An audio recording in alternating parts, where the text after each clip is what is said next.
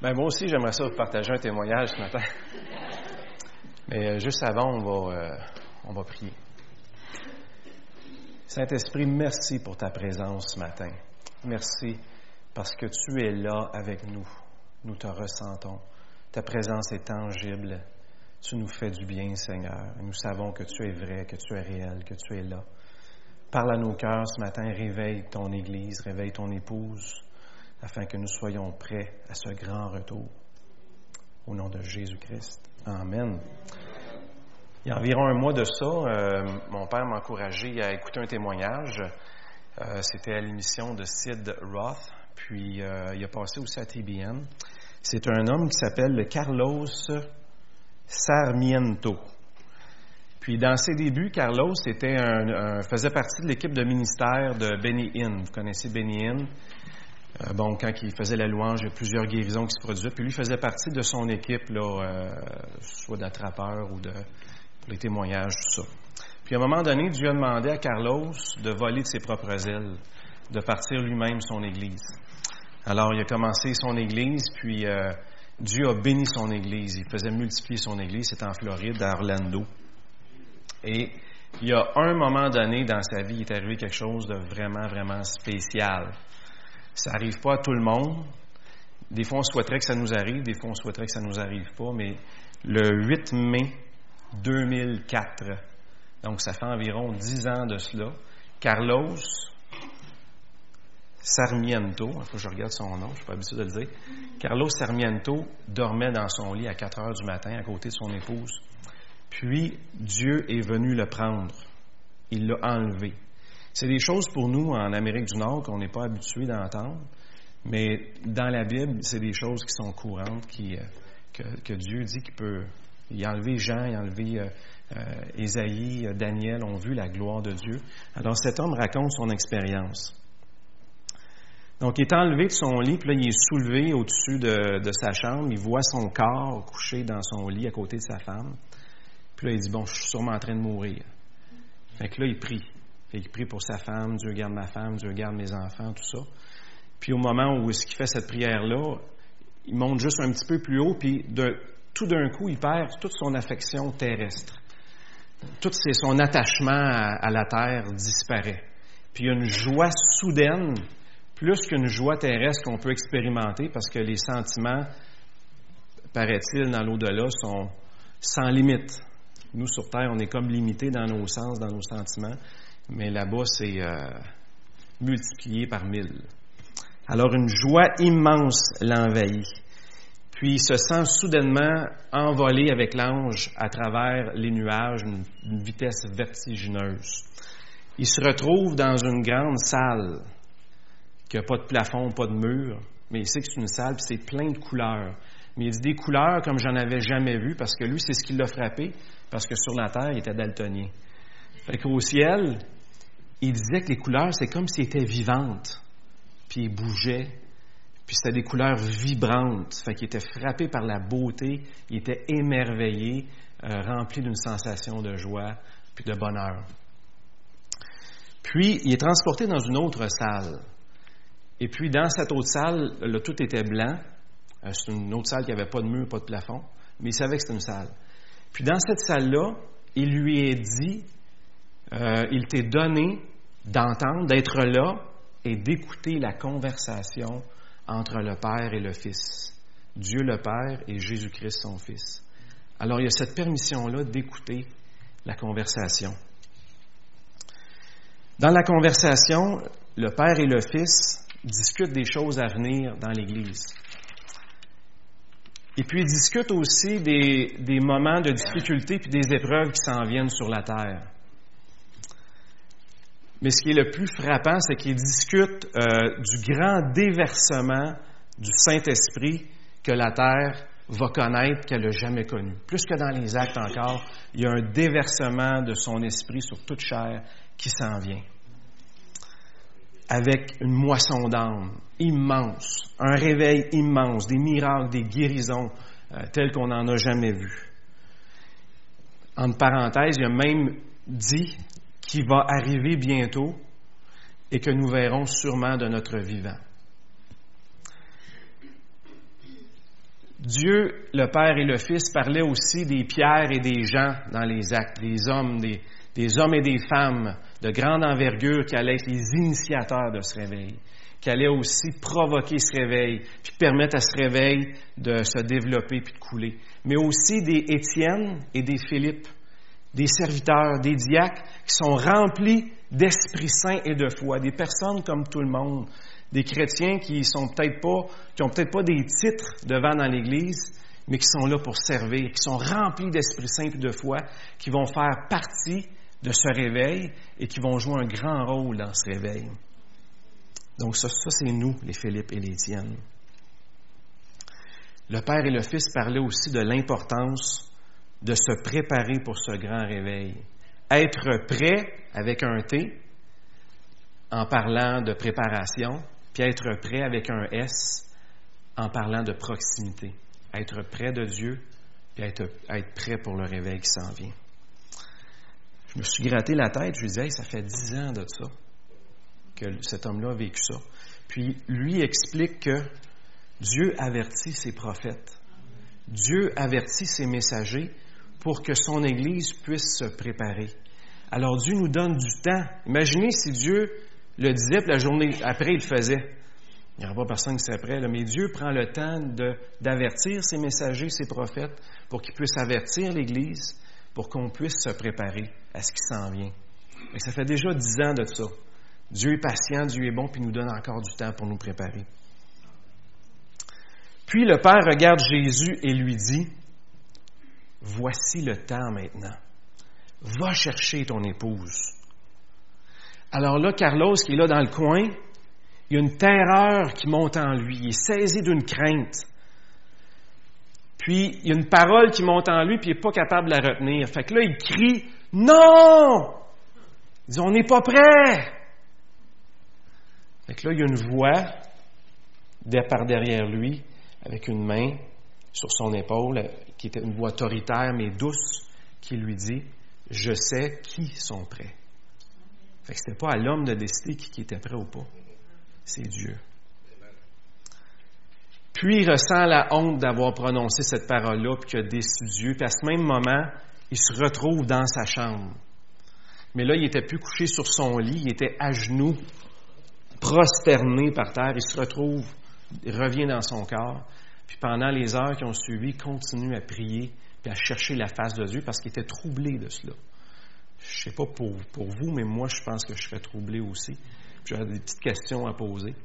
Fait il était troublé, puis il a commencé à chercher la face de Dieu. Dieu, pourquoi j'ai dit ça? Qu'est-ce qui se passe? Est-ce que je suis pas prêt, moi, à voir ça? Et le Saint-Esprit est venu lui répondre, puis lui a dit, Carlos, tu es prêt? À venir au ciel et à me rencontrer, puisque je t'ai amené aujourd'hui. Mais tu n'es pas prêt pour le mouvement de l'Esprit qui s'en vient. Et je veux te préparer pour cela.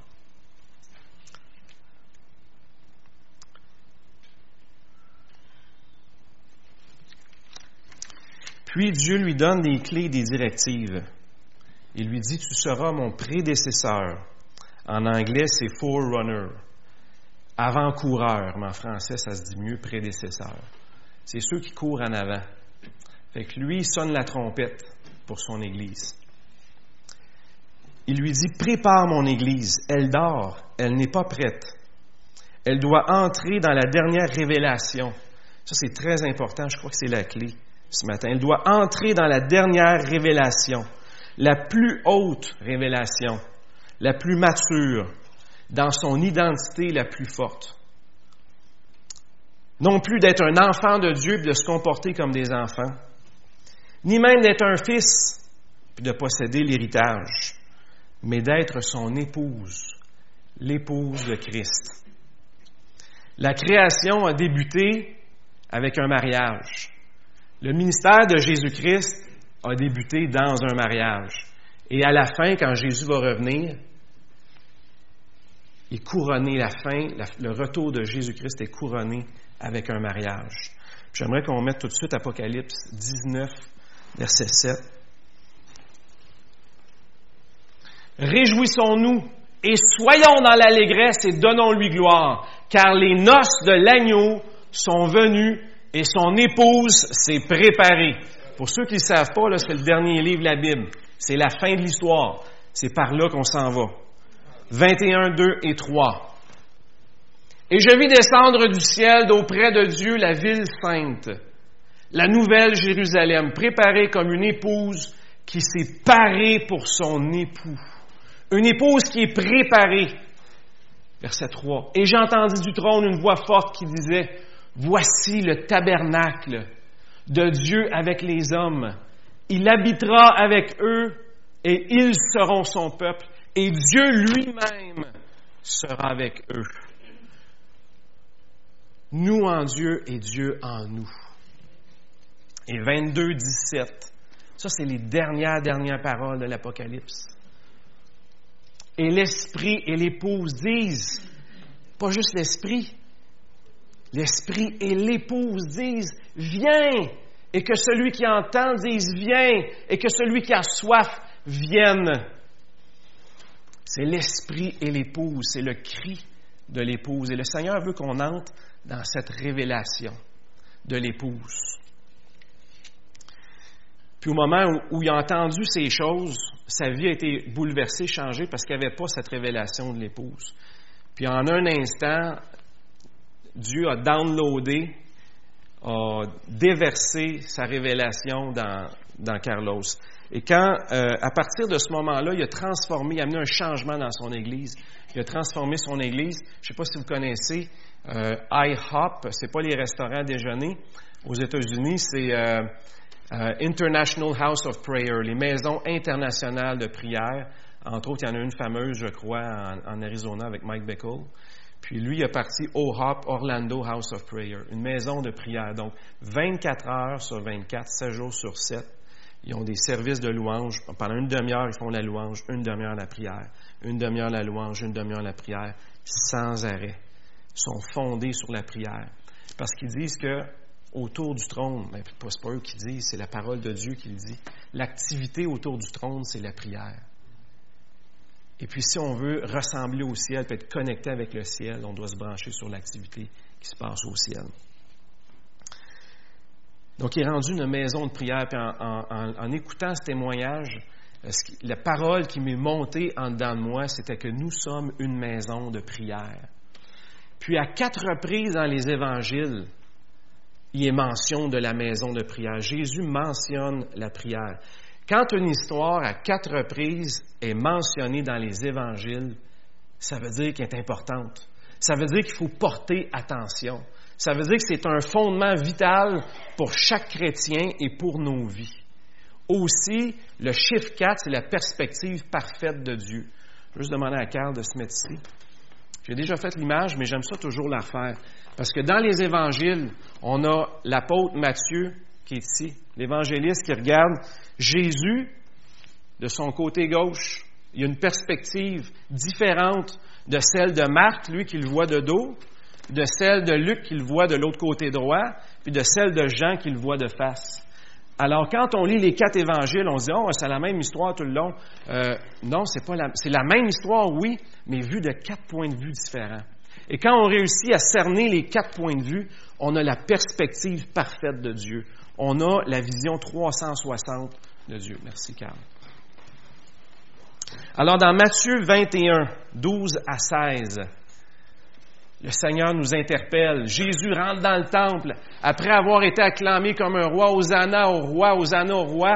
Je trouvais ça spécial parce que la prophétie disait qu'il était monté sur le dos d'un âne. Voici ton roi, humble et doux, qui vient à toi. Il rentre dans le temple, il se fait un fouet. Puis il renverse ce qui n'était pas à son goût. Jésus entra dans le temple de Dieu et chassa tous ceux qui vendaient et qui achetaient dans le temple. Il renversa les tables des changeurs et les sièges des vendeurs de pigeons. Et il leur dit, il est écrit, ma maison sera appelée une maison de prière. Notez que ce n'est pas une maison de prédication, bien que la prédication soit bonne. Notez que ce n'est pas une, maison pour faire des disciples, bien que faire des disciples, c'est bon. Notez que ce n'est pas une, maison euh, pour euh, distribuer toutes sortes de choses, bien que ce soit bien aussi. D'abord et avant tout, c'est une maison de prière. Donc la prière est la priorité. Nous devons faire de la prière notre priorité, que toutes nos activités coulent de la prière. Mais vous, vous en faites une caverne de voleurs. Comment est-ce qu'on peut voler Dieu? On peut voler Dieu de différentes façons dans notre temps, justement, dans nos œuvres, dans tout ce qu'on fait. Je ne parle pas de manger, boire puis dormir, mais je parle de ce qu'on fait avec notre emploi du temps qui reste. On peut voler Dieu en faisant toutes sortes d'activités qui ne sont pas les siennes, puis perdre notre temps. Quand on perd notre temps, on perd le temps de Dieu. Notre temps est important. Alors, nos activités doivent être fondées, coulées, doivent venir de notre relation avec lui, nos engagements. Une autre façon qu'on peut voler le Seigneur, dans une caverne, les voleurs, qu'est-ce qu'ils mettent? Ils mettent toutes sortes de trésors qu'ils cachent. Est-ce qu'on a des trésors qu'on cache dans notre petite grotte personnelle de notre cœur qui volent la place de Dieu? Ça, c'est des choses qu'on peut voler Dieu. Le Seigneur dit qu'on est sa maison de prière. La prière est une priorité. Ensuite, des aveugles et des boiteux s'approchèrent de lui. Alors j'imagine la scène, j'imagine Jésus qui renverse les tables des changeurs, puis là il se met à crier puis il dit Vous avez fait de ma maison une caverne de voleurs, ma maison est une maison de prière. Là j'imagine le silence. On entendrait les mouches voler. Imaginez la scène. Des aveugles, des boiteux osent s'approcher vers Jésus. Est-ce que Jésus les a rejetés? Allez donc prier! C'est ça. Qu'est-ce que Jésus? Jésus les a accueillis. Jésus est intéressé dans les personnes. Il a la compassion pour les âmes, que ce soit physique ou spirituel. Il a guéri les aveugles, il a guéri les boiteux. Les aveugles spirituels voient, les boiteux spirituels marchent. Jésus est intéressé dans les personnes. Alors, de notre prière, si tu fais de ta maison à toi personnelle une maison de prière, la compassion va couler de toi. Tu vas porter attention aux gens. Il y a une guérison qui va sortir de toi. Celle du Seigneur va couler à travers toi. Tu vas amener la guérison. Tu vas amener la vue aux aveugles. Ensuite, il y a des enfants qui se mettent à louer Dieu dans le temple. Hosanna au fils de David. Puis là, les pharisiens sont tous fâchés parce qu'ils font de la, louange interdite. La maison de Dieu est une maison d'adoration. Le Seigneur est intéressé à, à, démontrer, à déverser ses merveilles, puis nous, on lui rend gloire, on le bénit. C'est ce que Dieu veut faire dans sa maison. Mais la prière est la priorité. Quand on se met à prier, toutes ces choses-là vont se produire. La deuxième perspective dans Marc 11, 16 et 22, 26. Marc 11, 16.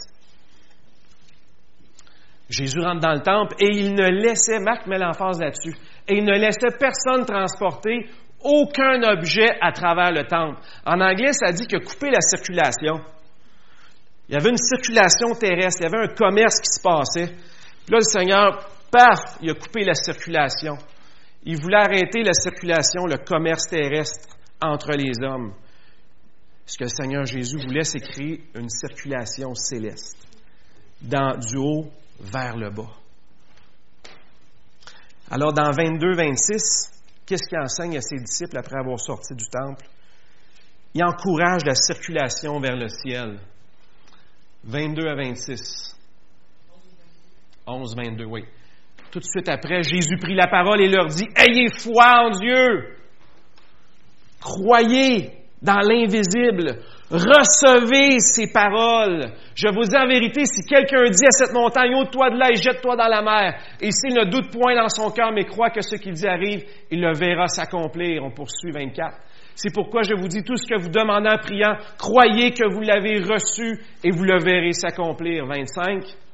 Et lorsque vous êtes debout en faisant votre prière, si vous avez quelque chose contre quelqu'un, pardonnez, afin que votre Père qui est dans les cieux vous pardonne aussi vos offenses. C'est 26. Mais si vous ne pardonnez pas votre Père qui est dans les cieux, votre Père qui est dans les cieux ne vous pardonnera pas non plus vos offenses. Alors le Seigneur Jésus enseigne à grandir dans cette circulation-là vers le ciel, à avoir foi en Dieu, à croire en Dieu, à être à l'écoute de sa voix, à recevoir ses instructions, ses paroles, à croire qu'on a reçu quelque chose, à les confesser, à les déclarer, à les voir s'accomplir, à transporter les montagnes, à porter du fruit. C'est ce que le Seigneur veut qu'on fasse en priant dans sa maison de prière que nous sommes. Quand on prie, le Seigneur nous fait grandir dans la foi. Il multiplie le fruit pour lui. La troisième place dans Luc 19, 45 à 48. L'autre perspective de la maison de prière. Jésus entre dans le temple et se met à chasser ceux qui vendaient. Il leur dit, il est écrit, ma maison sera une maison de prière, mais vous, vous en avez fait une caverne de voleurs. Et Luc met l'emphase sur le prochain verset. Il enseignait tous les jours dans le temple et les principaux sacrificateurs, les scribes, et les principaux du peuple cherchaient à le faire périr.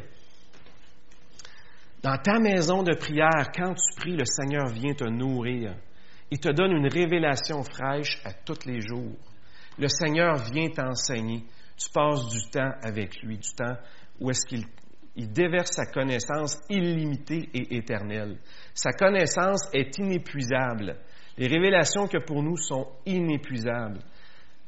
Alors quotidiennement dans sa présence, à tous les jours, ses bontés se renouvellent pour nous. Et finalement, dans Jean 2, versets 13 à 21.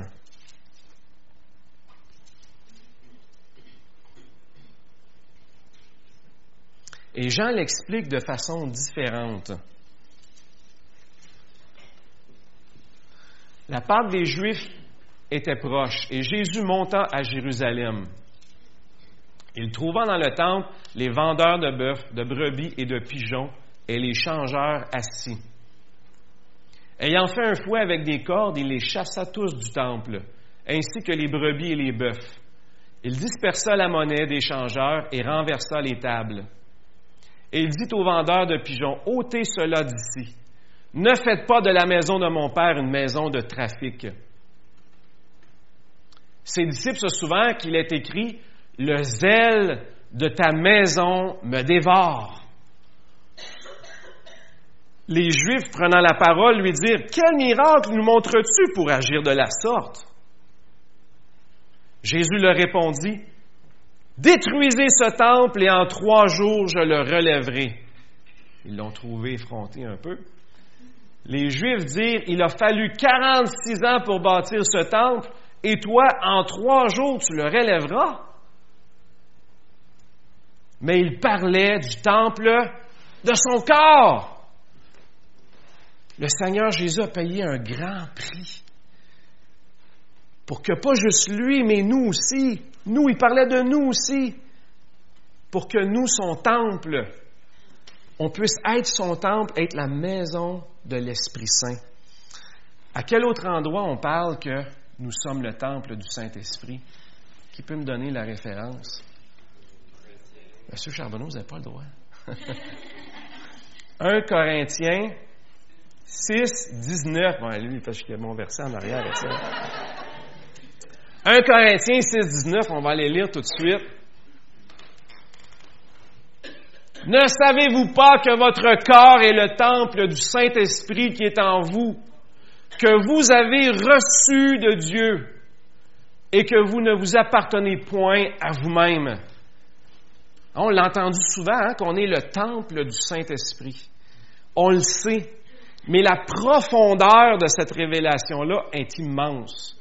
Ce matin, j'aimerais ça qu'on puisse essayer de creuser plus loin pour comprendre la portée de cette profondeur. Je l'ai déjà partagé il y a environ trois ans, deux, trois ans, à une prédication un dimanche au soir. Il y en a peut-être qui l'ont déjà entendu, il y en a peut-être qui ne l'ont pas entendu. Il faut regarder le contexte dans lequel Paul a prêché cette parole-là. C'est que les Corinthiens, à cette époque, il y en a qui se vantaient de leur célibat. Dieu m'a fait don de célibat, moi je suis célibataire pour le Seigneur. Sauf qu'il y en avait que dans leur célibat, quand que leur impulsion charnelle était trop forte, ils allaient visiter des prostituées pour euh, se satisfaire. Fait que là, Paul dit, ça marche pas votre affaire, là.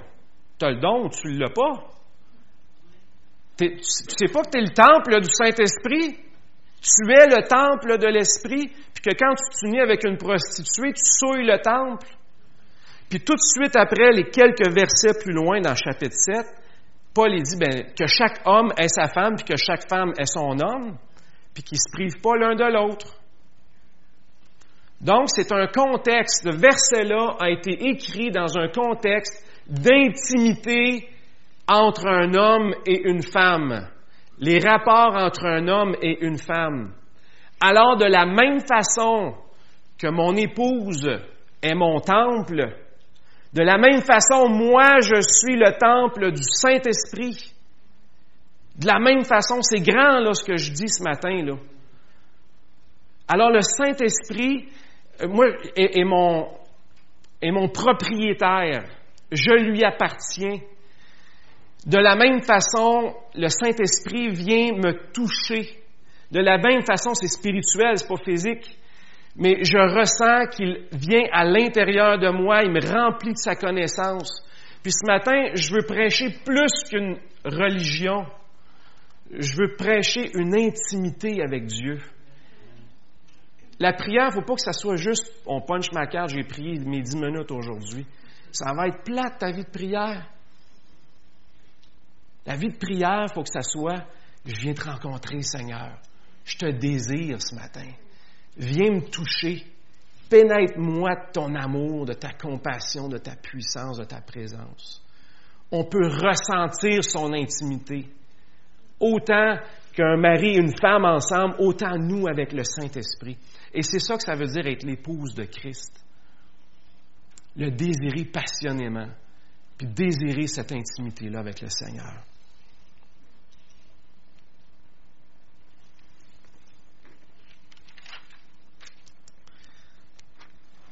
Alors ce matin, c'est ce que j'appelle, pas juste dans ma vie, dans notre vie, mais dans notre vie aussi, que vous puissiez demander au Seigneur, Seigneur, je veux vivre cette intimité avec toi. Je crois que cette intimité-là est pour moi.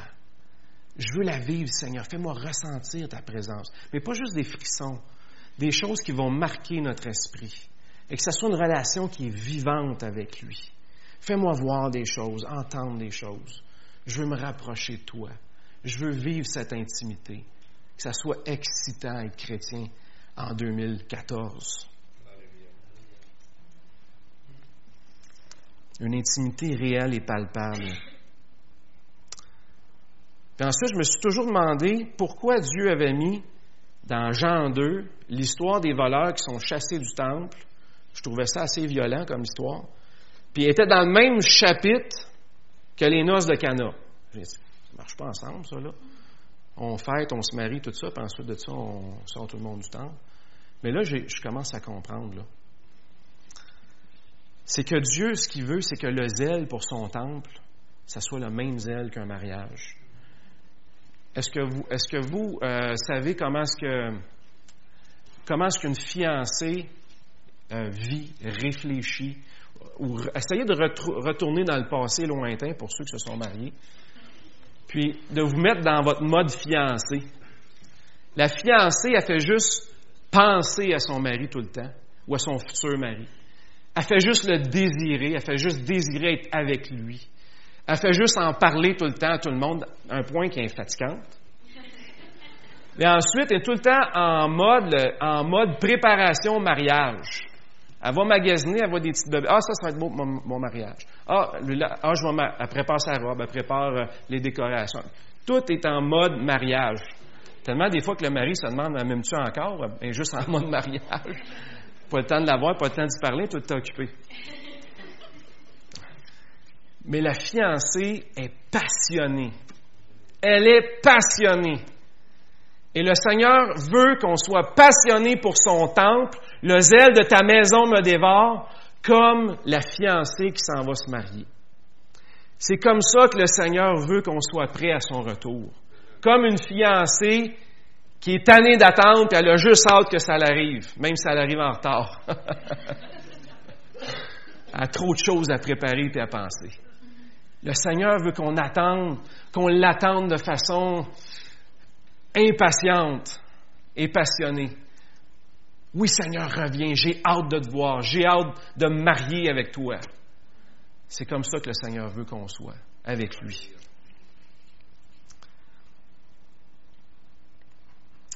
Ensuite, dans Jean 2, 26, il y a un autre, il y a un autre élément qui est intéressant dans l'histoire des noces. Jean 2, verset 6.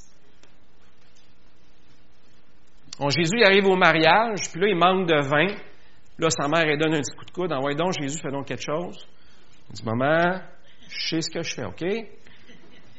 Il a dit gentiment, avec respect. Ensuite, fait que là, il a dit, il a, donné les instructions aux serviteurs. Or, il y avait là six vases de pierre destinés aux purifications des Juifs et contenant chacun deux ou trois mesures. Ça, en nombre de litres, là, c'est à peu près 80 à 120 litres. Je suis pas sûr que c'était des vases qui étaient transportables. Surtout qui étaient en pierre. Ça aurait pris pas mal d'hommes de transporter ça. Mais essayez de visualiser ça. Des vases en pierre qui sont fixes sur un côté d'un mur de maison. Des vases immenses qui représentent la capacité d'un homme. On aurait pu mettre un homme à l'intérieur de ce vase. Puis dans cette illustration, je ne sais pas si vous faites l'association avec moi, mais ces vases-là nous représentent aussi. Nous sommes ces vases. Et le Seigneur, qu'est-ce que le Seigneur a dit? Remplissez ces vases d'eau. C'était des vases qui étaient destinés à la purification, pour des rituels religieux. Alors ce que le Seigneur fait, c'est qu'il prend ces vases-là religieux, puis en fait des vases de noces. Le Seigneur prend nos vases religieux, il pète la religion, puis il fait de nos vases des vases de mariage. Ensuite, il dit, prenez l'eau qui sert à se laver, mettez-en dedans, puis ça va se transformer en vin. Le Seigneur transforme l'eau destinée au rituel et il met du vin nouveau. C'est ce que le Seigneur veut faire dans nos temples, dans nos outres. Nous sommes l'outre de Dieu, nous sommes le vase de Dieu. Pas destiné à une religion plate, à des routines, mais destiné à nous enivrer du vin nouveau du Seigneur. C'est un vin qui est délicieux. La parole nous dit qu'il avait gardé le meilleur pour la fin. Alors, ce que j'appelle ce matin, c'est qu'on puisse s'enivrer de sa présence. Ce matin, euh, j'étais juste là, puis je ressentais la présence de Dieu. C'était enivrant. Juste la présence de Dieu, c'est délicieux plus que le vin. Parce que le vin, ça t'engourdit, puis tu sais plus ce que tu fais, tandis que le Saint-Esprit, ça te donne une joie, ça te donne une paix et ça te rend heureux. L'autre aussi, c'est un symbole de l'épouse de Christ. Donc la maison, le temple, euh, qu'est-ce qu'on a parlé d'autre aussi? L'outre, le vase, sont des symboles de l'épouse de Jésus-Christ. Nous sommes son épouse. J'aimerais ça que le groupe de louanges puisse remonter. Il nous reste euh, pas mal de temps.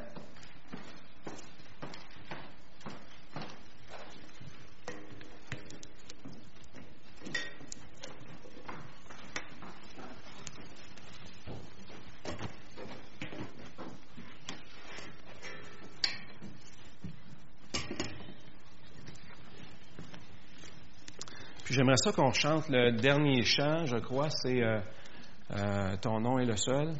Ouais, c'était super.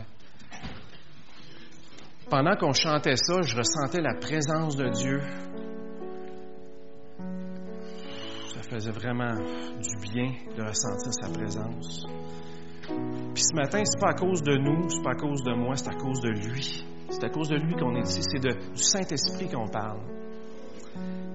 Puis ce matin, je veux vous inviter à rentrer dans cette révélation, à recevoir cette révélation, à dire oui Seigneur, je veux vivre cette intimité avec toi.